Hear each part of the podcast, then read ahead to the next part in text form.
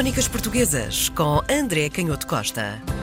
Colocar-nos na pele do outro já é complicado, mas tentar entender e conceber uma época diferente da nossa a que estamos habituados só mesmo com uma McLaren no carro do regresso ao futuro. Como não é possível e não temos essa máquina do tempo, temos que contar com as crónicas que nos foram deixadas e contamos também com a preciosa ajuda do nosso André Canhoto Costa.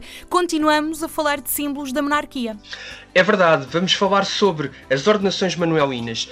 E é muito importante, o que tu disseste é acertadíssimo. Nós não podemos recorrer a uma máquina para viajar até ao passado e daí a, a, a, responsabilidade e a necessidade de rigor que precisamos quando construímos as nossas imagens sobre o passado. Nós sabemos que nunca conseguiremos saber exatamente o que se passou, mas sabemos pelo menos que podemos ter a exigência de não ter visões demasiado simplistas sobre aquilo que aconteceu. E estas ordenações manuelinas ajudam-nos nessa tarefa e vamos perceber porquê. As ordenações manuelinas foram uma compilação das leis do reino publicadas a partir de 1512 por Dom Manuel e no fundo era eh, o conjunto de todas as leis que se consideravam as leis fundamentais do reino muito antes de terem existido os códigos, os códigos civis, os códigos penais que vão surgir só no século XIX.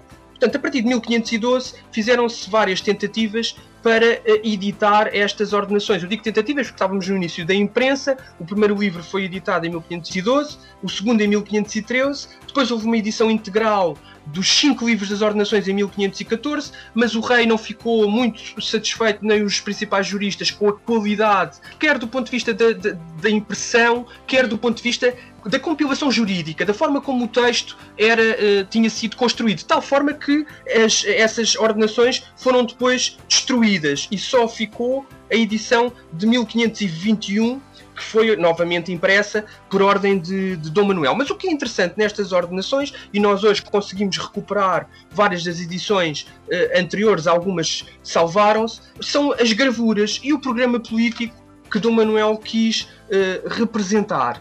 E nessa gravura o rei aparece como um símbolo, não é uma, uma representação realista, é aquilo que o rei quer fazer passar uh, sobre si próprio. Ele aparece com uma armadura e com uma capa sem mangas, que representa a dimensão civil e a dimensão militar.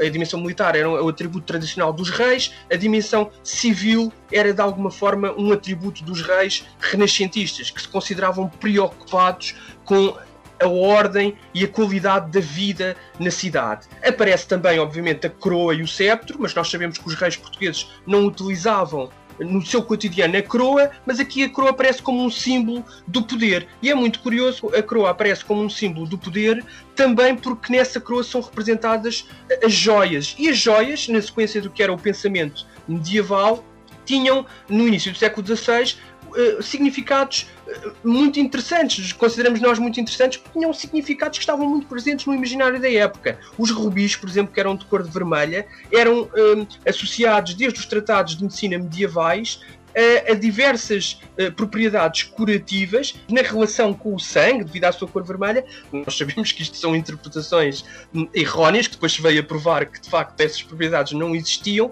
mas aqui o que interessa, e é essa a tarefa às vezes difícil do historiador, é perceber que para a época, embora isto depois se viesse a revelar como uma ignorância, havia uma vontade de compreender a realidade e de utilizar as propriedades da realidade para eh, resolver problemas. E é nesse sentido também que aparece uh, um símbolo uh, muito importante que é a, a esfera armilar a esfera armilar ainda hoje está presente na, na, no imaginário daquilo que são as representações de Portugal e nós sabemos que essas representações aparecem muitas vezes envoltas em polémica quando se exagera o seu significado, mas para se perceber bem o que é que a esfera armilar representava na época, é preciso conhecer o que na época se pensava sobre a esfera armilar. Esta ligação ao, aos astros, algo que já, já, já fomos falando, mas uh, tem, tem esta ligação, afinal, mística e também científica para a época.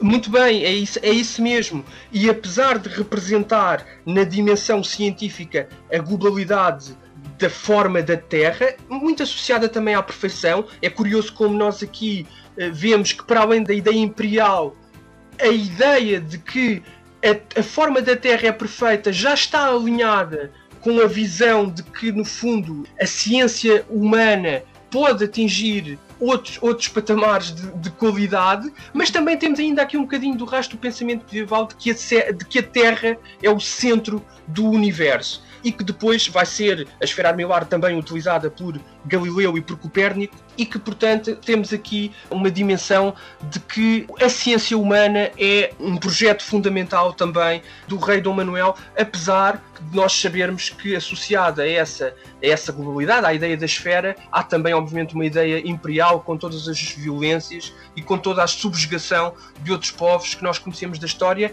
e que não podemos esquecer. Crónicas Portuguesas com André Canhoto Costa.